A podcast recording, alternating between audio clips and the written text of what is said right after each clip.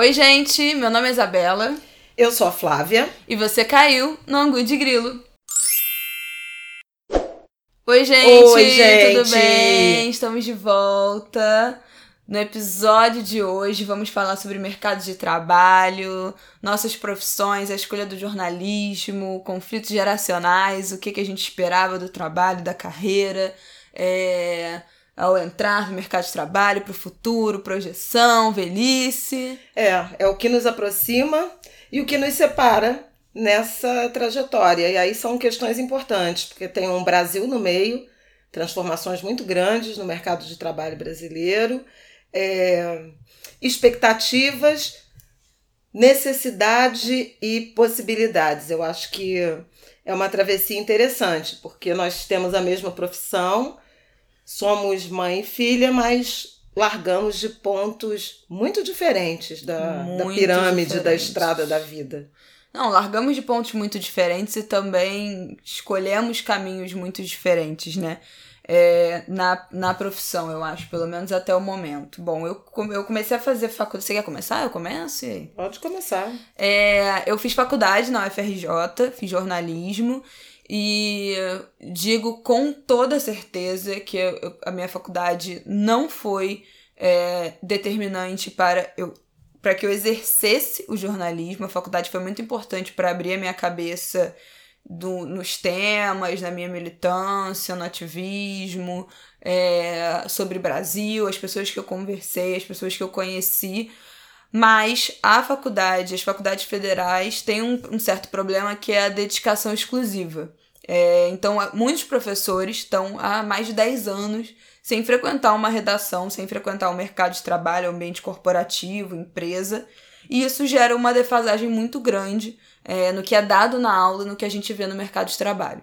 Então, eu aprendi coisas na faculdade que eu nunca usei, que já estão completamente fora do que é usado no mercado de trabalho, no telejornalismo, nas redações.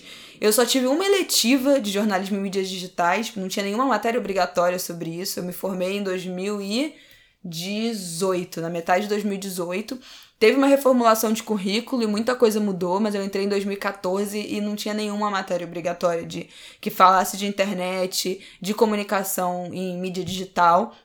Isso é, simplesmente surreal. Então, tudo que eu aprendi é, de prática do jornalismo foi basicamente já trabalhando, é, já fazendo no estágio, porque na faculdade foi uma bagagem muito mais teórica que a mim não me agradou, eu acho que eu era muito. Eu nem sei se, se hoje eu voltasse, eu, eu aproveitaria isso.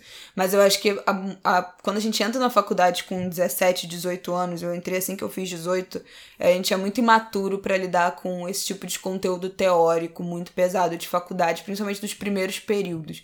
Então aquilo tudo é muito chato e eu não aproveitei o suficiente, mas eu também, sinceramente, não me sinto é, defasada desses conteúdos. Eu queria que tivesse mais parte prática, queria ter aprendido a mexer em outros softwares, em coisas mais modernas na faculdade, e não aprendi. É, então, isso já é uma outra coisa que eu vou trazer lá na frente quando eu vou, vou comentar do que, que eu acho que a juventude hoje em dia, da galera que eu convivo, que eu acompanho, é, tá sentindo sobre faculdade, sobre ambiente universitário. Eu tenho uma grande rixa com esse ambiente universitário, com a, a, a academia. Eu acho tudo muito elitista, acadêmico, é muito ego, é muito machista, é muito europeu, é muito branco. Os conteúdos, os professores, muitos dos alunos. É, então eu tenho, eu não tenho esse, esse endeusamento do ambiente acadêmico, não. E nem sei, sinceramente, se e quando eu vou voltar para esse ambiente? Bom, já eu, a, universidade, eu também estudei em Universidade Federal, na UF, né, em Niterói, morava em Irajá na época, então foi um exercício muito pesado de determinação, porque era uma rotina muito cansativa, né? É, ir e voltar diariamente. Eu tinha até algumas amigas que moravam longe também, tipo na Vila da Penha ou em Realengo, que conseguiram se matricular é, na universidade e se mudar para uns pensionatos que tinham na época lá em Niterói, nos arredores do IACS, mas não era o meu caso, então assim é, foi muito cansativo uh, cruzar o, o ensino universitário e, e concluí a faculdade uh, a partir do terceiro período, mais ou menos, eh, entre o terceiro e o quarto, eu comecei a trabalhar estagiando, sempre na área, não precisei ter um emprego diferente, mas, é, mas era muito cansativo. Eu tenho a sensação de não ter aproveitado tanto a faculdade do ponto de vista de ler todos os livros, é. participar é. de todos os debates, ou assistir todos os filmes. O IACS tem, tinha e tem né, um curso de cinema, então conversava-se muito, estudava-se muito cinema.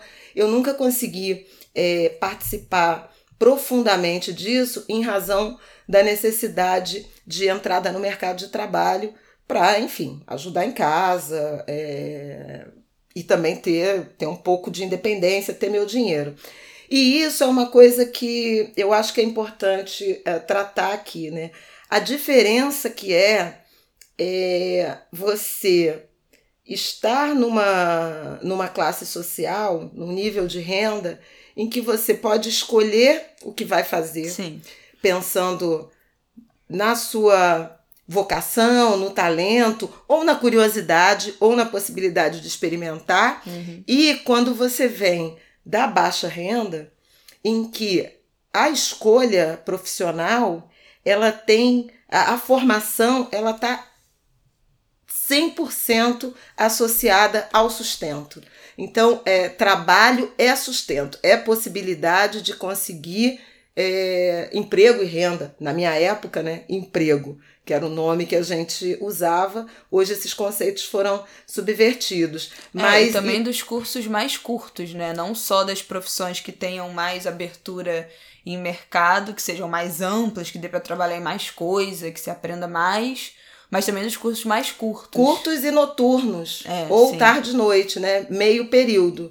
Muito difícil e especialmente até os anos 2000, quando ganha escala política de cotas, é, ProUni, o próprio FIES no centro aí de um, de um debate sobre corrupção uh, por esses dias, é, ele ainda permitiu um pouco mais de, de inserção de baixa renda, de, de alunos, de jovens de periferia, de favela, jovem preto, nordestino, é, de, de se inserir na universidade com um pouco mais de liberdade de escolha. Antes, nós estávamos muito confinados a, aos cursos muito relacionados ao mercado de trabalho, tipo administração, uhum. os cursos em que você poderia virar as licenciaturas, né, para virar professor. professor é, e pouco ligado, e aí a gente ainda sofre com isso, aos ditos, uh, as carreiras né, ditas nobres, as engenharias, medicina. o direito, a medicina.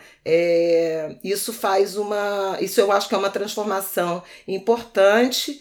E ainda tem uma outra questão, que é a questão das mulheres nas profissões uhum. é, predominantemente masculinas, por exemplo, engenharia, medicina e, e é, ciências. Não é bem o nosso caso, porque o jornalismo é uma profissão que tem muitas mulheres, mas óbvio que tem muitas mulheres ali na, na, no chão de fábrica, né? Quanto mais você vai subindo aos cargos de diretoria, menos mulheres tem. Também tem. Eu acho que seria uma injustiça dizer que não existem mulheres é, chefes, diretoras, editoras no jornalismo, Isso. apresentadoras, tem, é claro. Mas os grandes chefes, que a galera que realmente bate o martelo para decidir, a maioria é homem. É, mas nas redações se vê muitas mulheres. Eu acho que até a maioria, eu arriscaria dizer assim. É, em, em jornalismo, tem uns dados da FENAG, da Federação Nacional de, de Jornalistas, que não são muito atuais, deve ser de 2000 e acho que eu não sei se 2016 ou 2013, mas é dessa dessa década em que estamos, que estimou em 60% uh, a proporção de mulheres jornalistas no jornalismo brasileiro. Então, para cada 10, 6 mulheres, 4 homens. No entanto, quando a gente separa, eles fazem essa separação de ganha mais, se eu não me engano, de cinco salários mínimos, 30% são mulheres, 60, quase 70% homens. Então você vai vendo que à medida que salário sobe e salário De tem uma correlação com. Pois é. é. Salário tem uma correlação com função, né? Uhum, Naturalmente. claro, então você vê claramente essa, essa distância. Bom, e Ainda aí, assim, o re- jornalismo. Um recorte de raça. Ah, não, Aí já é, era. é, aí é quase invisível. Eu acho que tem. é- Esse é uma, é- é uma outra discussão. É, entre a- a- eu estou no mercado de trabalho há, há 27 anos, né? Eu me formei em 1992. É, nesse período, nesse intervalo, é, houve uma, uma, uma mudança, sim, de nuance, ah, tanto de presença feminina em postos de comando, quanto de um, de um tanto mais de visibilidade negra. Mas ainda muito modesta, né? Pro, pro padrão ou, ou para necessidade ou para representação É, pela desses dois proporcionalidade grupos na, que deveria ser, né? na Os sociedade. São a maioria da população brasileira, 54%. Como também as mulheres. Então, assim, deveria ser metade. E, E tem uma coisa- não é. Tem uma coisa que eu acho importante aí da gente trazer também, que o fato de você ter uma, uma carreira que tem uma predominância feminina e eventualmente chefias femininas, não significa que mesmo essas mulheres chefes têm a compreensão dessa necessidade de representatividade. Então, muitas vezes é uma ascensão é, ancorada na individualidade e pouco é, comprometida com o coletivo. O mesmo é, dá para dizer dos negros. É aquilo, né? Não é só sobre não ser racista, ser negro, ou ser mulher, ou não ser machista, ou não se render ao machismo. É ser antirracista, né? É, Sim, óbvio, não adianta. anti, né? antimachista. Não adianta ter anti- um. Eu acho que a gente tem que começar já, eh, se não agora, daqui a pouco, a parar de falar de representatividade e falar de proporcionalidade. Porque eu acho que a gente está chegando no momento em que a gente está vendo cada vez mais mulher nos lugares, cada vez mais pessoas negras, mas não dá para ser só um. Então, assim, é, acaba sendo esse esse discurso de não, a gente tem, tem fulano, e aí é uma pessoa. E para dizer que isso é representatividade, quando a gente tem que começar a pautar a proporcionalidade. Não adianta ter um, não adianta ter dois, tem que ter mais da metade. Se for para corresponder à realidade brasileira, é para ter mais da metade. Então a gente tem que começar, eu acho que já a mudar a mentalidade é, para cobrar quantidade e não só uma única pessoa. É, e mais da metade, quer dizer, mas pensando também numa composição diversa, não apenas do ponto de vista de gênero, raça, ou orientação sexual, ou identidade de gênero, seja lá o que for, mas também de, de origem, né, de classe social, né, de Isso no endereço. jornalismo é muito importante, gente. É muito importante. tão importante quanto raro. Cara, você trabalhar numa redação em que a maioria das pessoas vivem todas, moram todas no mesmo lugar, moram todas na mesma zona da cidade, convivem todas no mesmo ambiente, é, é, é inacreditável, porque assim, existe uma. acaba existindo uma resistência a, a que se vá a outros lugares. As pessoas não entendem geograficamente onde aquilo fica, nunca foi, não sabe se é perigoso, se não é, é como é que chega lá, como é que são as pessoas, como é que funciona. É, então, assim, é muito, muito mais difícil é, fazer comunicação, e aí eu acho que isso pode se aplicar até em publicidade, né? Como é que você vai vender um produto que seja para classe C ou classe D ou classe B se todo mundo que trabalha na agência, tá na criação daquele produto, só é classe A e classe A+. É. Como é que você sabe como é que comunica isso direito com as pessoas? Não faz sentido. É uma lógica do, do capitalismo e tal que, assim, é burrice, né? Você faz um, um produto de qualidade pior, você faz um trabalho pior por falta de diversidade. Então, assim, até nisso não faz sentido. É perder dinheiro. Mas olha, o programa não é só sobre jornalismo, né? É sobre mercado de trabalho de uma forma mais ampla. Sim. É, E eu acho que vale a pena também a gente compartilhar experiências de é, entrada, acesso ao mercado de trabalho. A Isabela começou falando sobre a experiência universitária e acho que essa percepção dela e uma certa frustração com a formação é, regular né, do curso universitário tem a ver com ter crescido numa família de jornalistas, né? Eu, além de mim, o, o Aidano, meu marido, padrasto dela, que acompanhou, atravessou a, a criação dela, também é jornalista. Nós integramos um círculo de amigos jornalistas, então uma convivência muito intensa. A Isabela foi criada na, na redação do Globo. Bom, gestada na geração da, da, redação do Globo. Então é, é, era muito íntima a vivência, tanto no, no meu ambiente de trabalho, quanto na, é, é, com a minha relação com o trabalho e minha, do Aidan, quer dizer, a gente sempre é, tratou muito dos temas do jornal, dos processos, das transformações dentro de casa, e naturalmente isso era uma bagagem que ela é, pôde ter, né, aí de novo na, entre a necessidade e a oportunidade, que eu não tive. Então a Sim. universidade, para mim, foi efetivamente o lugar, a plataforma que me proporcionou é, me inserir no mercado jornalístico, sendo filha é, de uma família, membro de uma família, em que ninguém tinha sequer curso superior, quanto mais intimidade com o mercado jornalístico. Então, se eu não tivesse passado pela universidade, é, eu não teria como me, me inserir, me aproximar e me inserir no mercado de trabalho da forma como me inseri. É, reconheço que o aprendizado é diferente, quer dizer, é, especialmente nesses últimos, nessas últimas duas décadas de aguda transformação, provocada não pelo desejo da imprensa, a imprensa não é por si só inovadora, Ué, ela anda a reboque, anda a reboque, né, das transformações Nossa tecnológicas e tal. última marola da transformação. Mas, mas a gente é, precisou se adaptar e aprender muito. O, o e meu, ainda falta, hein? Tanto a minha forma de trabalhar é, quanto hoje a minha inserção profissional, meu exercício é totalmente diferente, mas não tem, não guarda nenhuma semelhança com o que foi o escrever, início da minha carreira. Comecei a trabalhar com máquina de escrever. Se denuncia a idade, e, e fui formada, né, é, num ambiente em que o que a gente queria era, primeiro, é, se especializar em alguma mídia.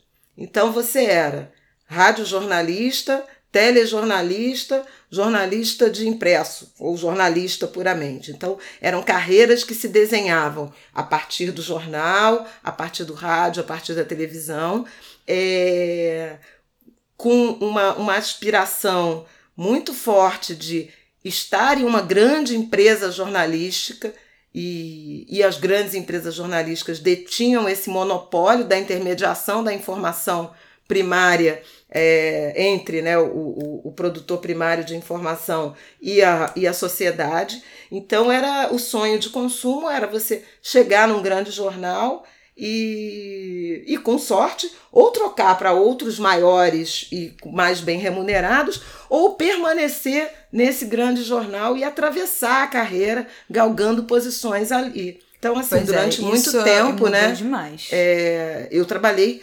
21 anos consecutivos. Na mesma redação. Na mesma redação. No mesmo prédio. Gente. Não na mesma função, é bom que se diga. Sim. É, okay. Transitei e ascendi na, na minha profissão ali, mas foram 21 anos de um casamento é, é, monogâmico, né? Meu Deus do com, céu. Com o Jornal Globo, com a editoria de, de economia. Pois é, eu acho que tem várias coisas que na minha geração são muito diferentes. É óbvio que eu reconheço que o fato de eu ter convivido muito com jornalistas faz com que a minha entrada na, na faculdade é, e viver esse aprendizado de jornalismo seja completamente diferente, porque eu, eu tinha plena noção de como funcionava uma redação, como é que funcionava o trabalho jornalístico, e muitos meus professores não conviviam com aquilo há mais de uma década, então é, é era, é, era muito surreal para mim estar tá aprendendo, entre aspas, aquilo tudo, mas isso eu percebo muito nos meus amigos que fizeram outros cursos ou que não tiveram é, a mesma bagagem familiar que eu, uma decepção muito grande com a faculdade. A faculdade ser. É, ter um, um conhecimento, um ensino completamente defasado do mercado de trabalho, está completamente atrasada ao que o mercado está apresentando é, e ter uma frustração muito grande, que aí eu tenho conversado com algumas pessoas que eu acho que tem a ver, assim, a gente passa. A, a escola, na verdade, virou um, um período de incubação, né? De você ficar treinando, se preparando, se preparando, se preparando para o, o, o, entrar na faculdade. E não pro tem. Enem, né? E pra É, pro Enem, pra faculdade, mas assim, É um não treino, tem. né? Não tem um, a escola não tem um propósito por si só. Você não sabe para que que serve aquilo que você tá aprendendo. Eu acho que principalmente nas matérias exatas, assim. É, você aprende um monte de função, de fórmula, de elemento químico, e você nunca vê aquilo de fato funcionando. Você nunca aprende a fazer nada com aquilo. É só uma decoreba para você fazer uma prova, porque o grande momento da sua vida de aprendizado vai ser quando você entrar no vestibular e você vai fazer o que você gosta. Você vai só estudar o que você gosta. Essa é a ideia que está sendo vendida. A escola é um quase um purgatório, porque a faculdade você finalmente vai escolher o que você gosta. É, e aí você vai poder estudar só as coisas que te interessam, você nunca mais vai ter que ver matemática, nunca mais vai ter que ver física, química, se você escolher uma coisa de humanas, ou nunca mais vai ter que ver história, geografia. E você entra na faculdade e, cara, faculdade é estudar como qualquer outra coisa, assim, vai ter um monte de matéria chata, vai ter um monte de coisa que você não gosta, vai ter um monte de coisa que não faz o menor sentido para você e continua não fazendo sentido. Vai ter um monte de coisa muito defasada. E aí vira de novo mais um purgatório de não. Então aqui você está estudando, se preparando para porque quando você entrar no mercado de trabalho vai ser ah, o momento de você entrar no mercado de trabalho, vai dar tudo certo porque você só vai trabalhar com o que você gosta. E você entra no mercado de trabalho e nem sempre você trabalha com o que você gosta, muito menos no início. Eu acho Especialmente que no início. eu acho que, sinceramente, você nunca vai trabalhar com 100% do que você gosta nos seus primeiros estágios, nas suas primeiras experiências de trabalho.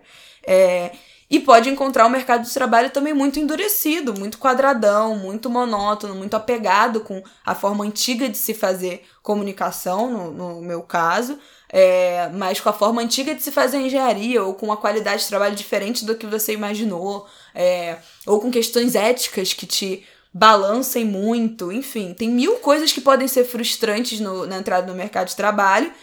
Que aí eu acho que é a angústia da nossa geração, que é não conseguir imaginar ficar 30 anos na mesma empresa, 20 anos na mesma empresa, porque não consegue compreender é, o, o trabalho ser mais um estágio de provação do tipo, ai não, ok, vou ficar aqui. Isso, obviamente, falando de uma geração que tem privilégios de poder trocar de emprego, né? Ou ficar sem trabalhar, ou trabalhar de freelancer, sem garantia, sem necessidade de CLT. É óbvio que a gente está falando aqui é, de uma questão mais de privilégio, de poder sair desses empregos.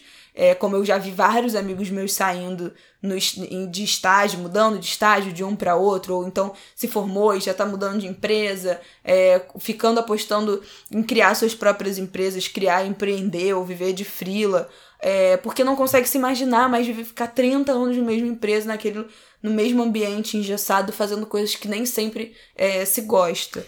É, eu, eu tenho a sensação de que é, todo esse discurso, né, o mercado de trabalho, é superdimensionado. Assim como é superdimensionada a alegria, o casamento, até o sexo. Sinceramente, acho que todo mundo tem uma tem uma necessidade Super de estimado Uau, tudo, gente. tem que ser não tudo. é tudo isso.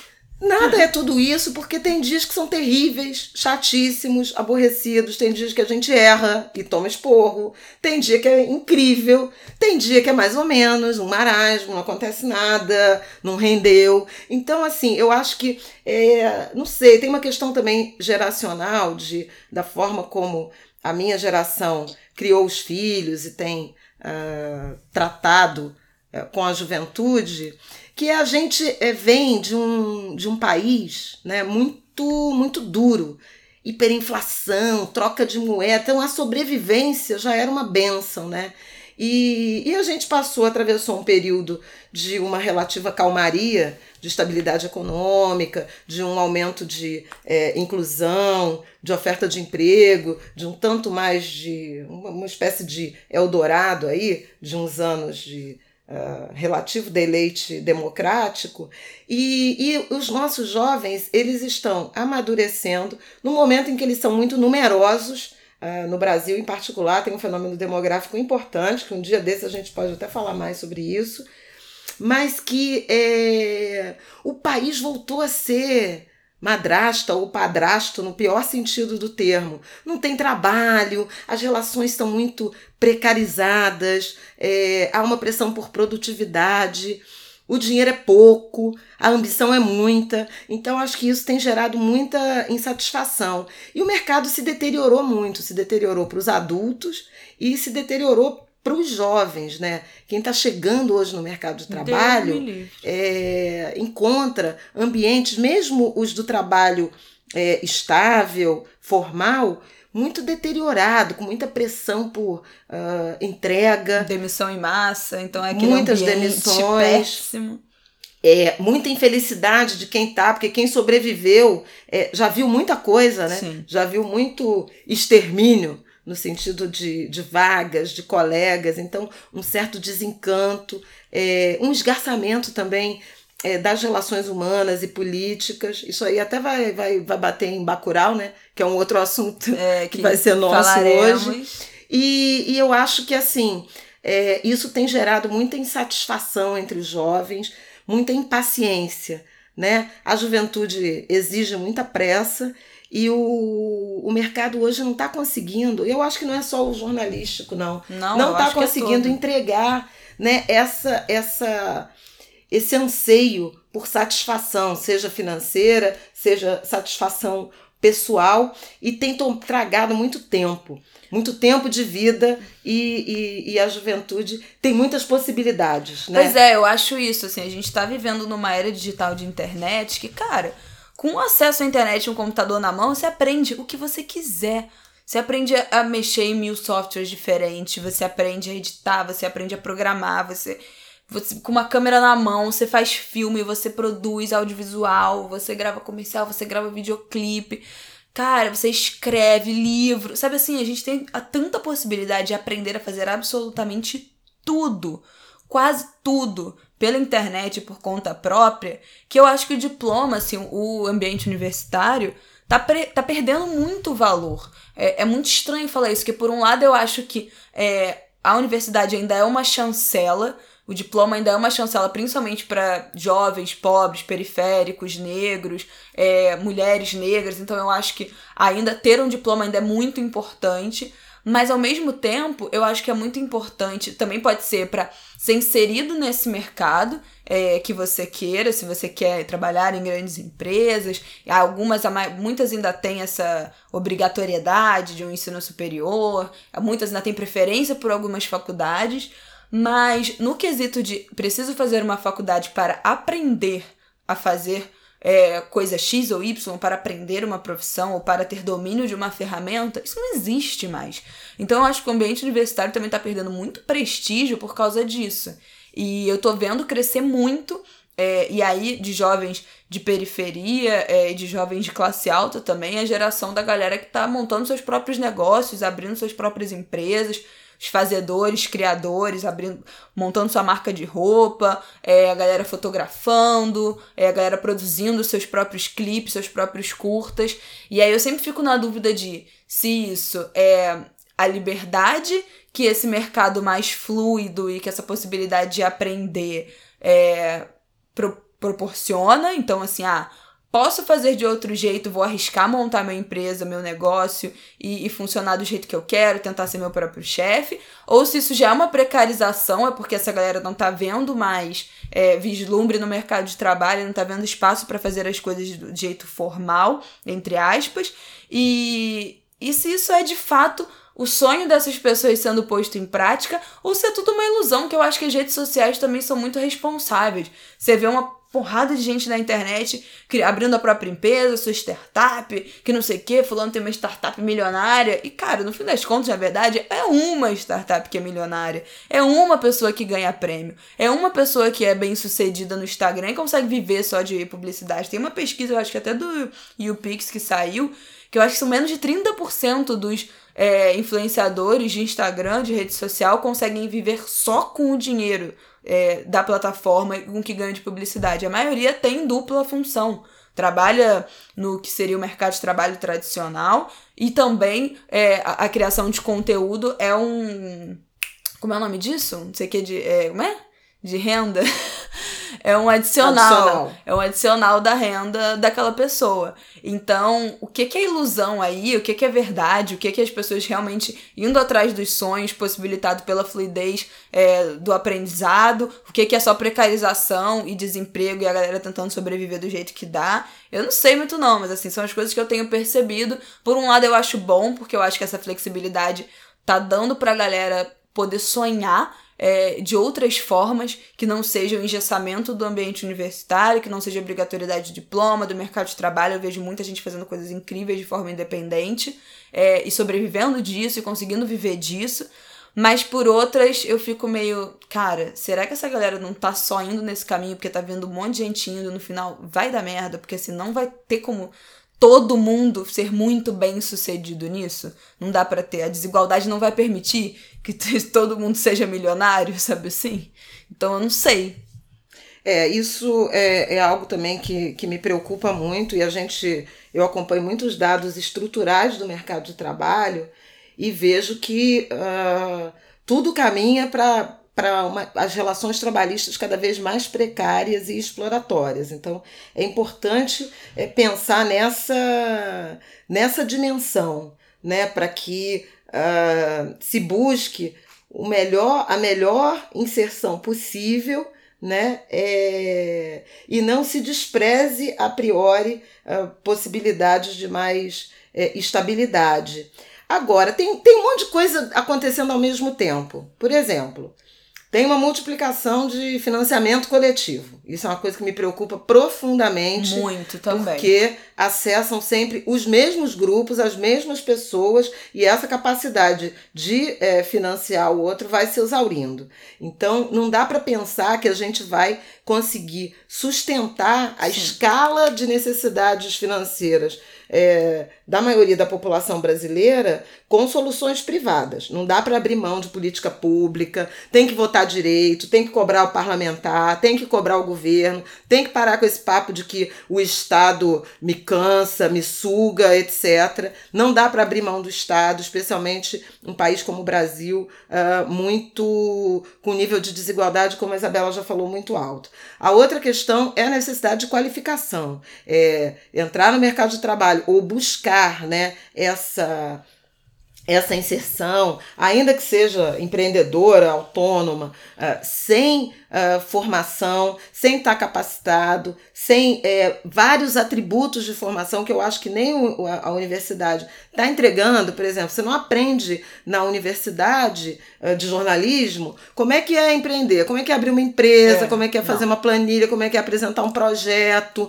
como é que é levantar custos, como é que é formar preço, como é que você põe preço no seu trabalho, é, como é que você administra? Fluxo de caixa, tipo, você tem que pagar o aluguel no dia 5, 25, mas o seu cliente só vai te pagar dia 20, dia 25, no mês seguinte. Então, tudo isso é uma arte, é uma engenharia para você não enlouquecer. E isso é, é algo que é, as instituições de ensino estão completamente descoladas do que é a realidade de mercado. Então, esse aprendizado é fundamental. Não dá para ser só intuitivo e tem formas, né? Educação financeira, uh, aprendizado de, de é, empreendedor, de negócios, é, ele é fundamental hoje né? É, ainda que você tenha muito talento para uma determinada atividade fim, especificamente, por exemplo, escrever, por exemplo, uh, falar, por exemplo, atuar, por exemplo, uh, produzir mesas e cadeiras, fazer desenhos, etc.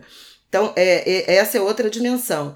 E é, eu acho que essa necessidade de viver muito o presente né, que é típica da juventude, ela pode nos trazer problemas individuais, familiares e estruturais do ponto de vista da sociedade daqui a pouco ali na curva, porque a, a, a informalidade ela está muito alta. A gente tem é, visto praticamente quatro em cada dez trabalhadores estão sem essa uh, formalização, portanto, não estão pagando INSS, Previdência, Ai, e isso significa. Pois é, e isso significa ficar doente, não faturar Exatamente. e não ter nenhum tipo de proteção social. Isso significa estar tá envelhecendo, aí no debate da reforma da Previdência, significa estar envelhecendo sem contribuir num sistema que vai exigir para você se aposentar na velhice, mais e mais anos de contribuição. Pois é, tá todo mundo. A juventude tá toda, ah, não vou me aposentar mesmo, não sei o que, não vou ter idade. Ah, mas assim, você tá fazendo alguma poupança, alguma previdência privada, é, já que pelo Estado tá achando que não vai dar. O que, que você tá fazendo quanto a isso? Eu, por exemplo, não estou fazendo nada, inclusive, né, mãe? Poderíamos estar agilizando uma previdência privada aí. Exatamente. Então, assim, isso é, é absolutamente urgente refletir sobre isso. É, tem gente que tem efetivamente vocação empreendedora, e aí é importante que a gente tenha política pública para fazer dessa garotada, ou mesmo de, de adultos, que tem essa vocação, é, que ele ganhe, que ele, que ele receba instrumentos para fazer com que essa vocação se materialize em uma empresa que vá gerar emprego, que vá ter relações respeitosas com a contratação de pessoal, com o meio ambiente, com responsabilidade é, é, social e trabalhista. Tem outras pessoas que eventualmente se desligaram, têm uma determinada formação e são provocados, uh, têm uma oportunidade de empreender e a partir daí também trilhar um caminho. Outros estão fazendo isso por absoluta necessidade e estão se precarizando mais e mais. Hoje até já tem, vou até recomendar aqui um documentário chamado Gig Economy, é, a precarização do mercado de trabalho, que foi produzido pelo,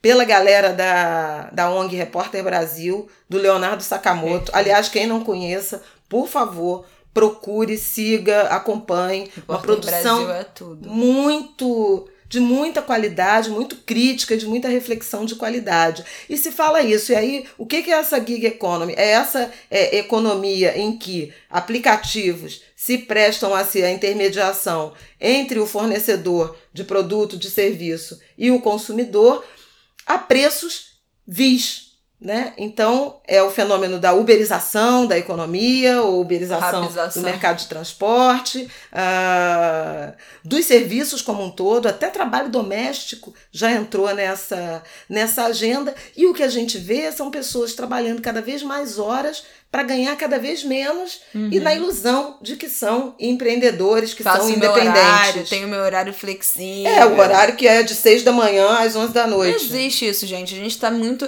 Isso eu percebo muito, assim. Como a rede social é, passa uma imagem que não existe, assim, cara. Esse negócio de, ah, não, a gente tem esse fetiche do horário flexível. Não, que eu quero ter o meu horário flexível. Cara, sabe o que significa horário flexível? Que as pessoas vão te pedir coisas provavelmente no fim de semana. E aí você não vai ter fim de semana, porque você vai ter que entregar um negócio na segunda-feira. Você vai ter que fazer fim de semana, ou que você vai acabar fazendo as coisas de madrugada. Ou que você vai receber um e-mail e você vai ter que receber, responder o e-mail a hora que for. Porque o seu horário flexível significa é, para o seu cliente ou para o seu, empre... o seu empregador flexível que você trabalha 24 horas. Então, assim, a gente está é, muito atraído e muito é, é, iludido, sendo muito iludido por esse negócio de rede social, inclusive de ah, quero ser influenciador, quero ser creator, não sei o que, não sei o que lá. Isso não dá dinheiro, não, gente, assim, na boa. é uma meia dúzia é, de pessoas que conseguem viver disso, que conseguem viver bem disso. Também tem uma pre precarização do quanto as pessoas das, das marcas querem pagar para essas pessoas. Muita gente aceita porque precisa do dinheiro, mas é uma, são propostas assim inacreditáveis, é, que, que dá vontade de rir é, a, o, não, não me mande mimos, me mande contratos, uhum. porque assim, não adianta as marcas. Isso é uma estratégia das marcas de mandar presente, brinde para você mostrar na sua rede social que ali é aquela propaganda gratuita. Na verdade, elas estão te, fa te fazendo fazer de graça uma coisa que elas deveriam pagar. É, então tem muito uma ilusão, eu acho, do que do que, que é o trabalho flexível, do que, que é você ser o próprio chefe, que na verdade você não é seu próprio chefe, cada cliente que você tem é o seu chefe. Né? Não existe isso de você ser o seu próprio chefe. Exato. E você tem a pressão de render o máximo, né? Para cada um deles. Exatamente. Obviamente, porque é totalmente diferente. Você é, é a expectativa é de o melhor desempenho, o desempenho ótimo para cada um desses clientes. Não é à toa que quando você, para fazer uma, uma comparação aqui bem, bem rasa, mas que eu acho que é, ela se presta a todo tipo de inserção no mercado de trabalho, é o cara do Uber te pedindo para dar cinco estrelas para ele. Quer dizer, o cara, é uma corrida atrás da outra, ele tem que atender 100% das expectativas, porque uma avaliação ruim vai fazer com que é, ele, ele seja contaminado, né? A avaliação dele, a visão dele, a entrega dele vai ser é, contaminada, vai contaminar todos os outros possíveis clientes. Então, é, não é fácil, é meio enlouquecedor viver assim, especialmente para os jovens, para quem não tem muita experiência, e por isso eu acho que é fundamental a formação. Não é só sobre ser intuitivo, não é só sobre estar tá lacrando, é, mesmo a forma como você é, eventualmente se expressa, uh, ela pode ser determinante né, numa contratação. É, eu acho que a gente ainda vai ter que voltar mais Sim. nesse, nesse acho tema, mas vamos ficar por aqui, né? que a gente falou. É, vamos passar rapidamente em Bacurau. Eu acho que esse timing vai ser bom, né? Hoje é dia 17, que estamos subindo esse podcast, então se acho que vai, já vai ter dado para uma galera ter visto. É, mas eu acho que não vai ter muito spoiler, né? A gente quer comentar meio filme, não tem muito que, o que dar spoiler, então continue com a gente. É, é. Eu saí muito entristecida porque sou uma utópica por natureza, né? Uma brasileira utópica. E, e acho que Bacurau é um filme que tem um hiperrealismo, né? É, da, da violência, né? Da brutalidade que tomou nossos dias, de um certo de um certo não, né? De um completo uh, desencanto com instituições, né, com o Estado. Então, uh, a comunidade é a personagem, o personagem principal é a comunidade, quer dizer, um senso de Bacurau é o nome da cidade, pra quem é. não sabe. Eu ah, também é. não sabia, eu descobri isso no, no, no, filme. Não, eu até já, já sabia que, que era o, é nome, o nome da cidade, cidade, mas é mais do que isso. É, Bacurau é o protagonista, ou a protagonista do filme, porque todas, todos os personagens né, daquela cidade, eles acabam se fundindo. É um organismo uh, único. E um organismo uh, único, uh, apartado, absolutamente desencantado das instituições. Da prefeitura, da política, da, da estrada, da polícia. Então, é, essa dimensão do, e aí remete até um pouco da nossa conversa aqui, né? Não, não preciso do Estado, não, não preciso, não acredito. É, as pessoas se tornam invisíveis né? para as instituições formais. E essa violência muito exacerbada, é, a cobiça, né? a banalização da vida, eu acho que são todos, todos é, elementos né? que se cruzam. Um Brasil largado, abandonado, é, um ambiente muito árido, muito hostil, muito muito pragmático. Eu saí muito melancólica, embora ah, é pensando no, no exercício assim de num horizonte. Ele até o filme começa, isso não é spoiler, começa assim, daqui a alguns anos, né? É, ele, ele inicia falando isso, que é um Brasil daqui a alguns anos.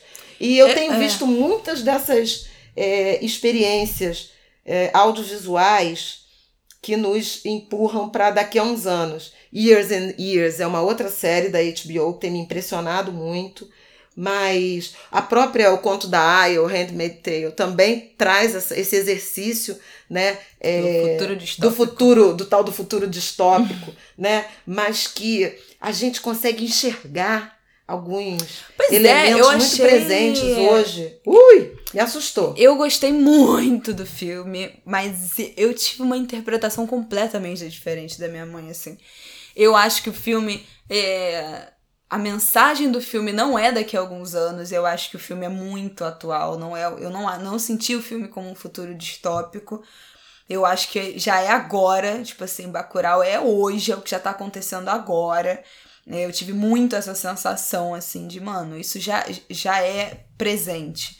E, e ao contrário da minha mãe, eu acho que o filme é um. Sei lá, me bateu como um grito engasgado, sabe? Do tipo, não, daqui vocês não vão passar. Vocês não vão levar, vocês não vão acabar com a gente. É uma coisa meio anti-imperialista.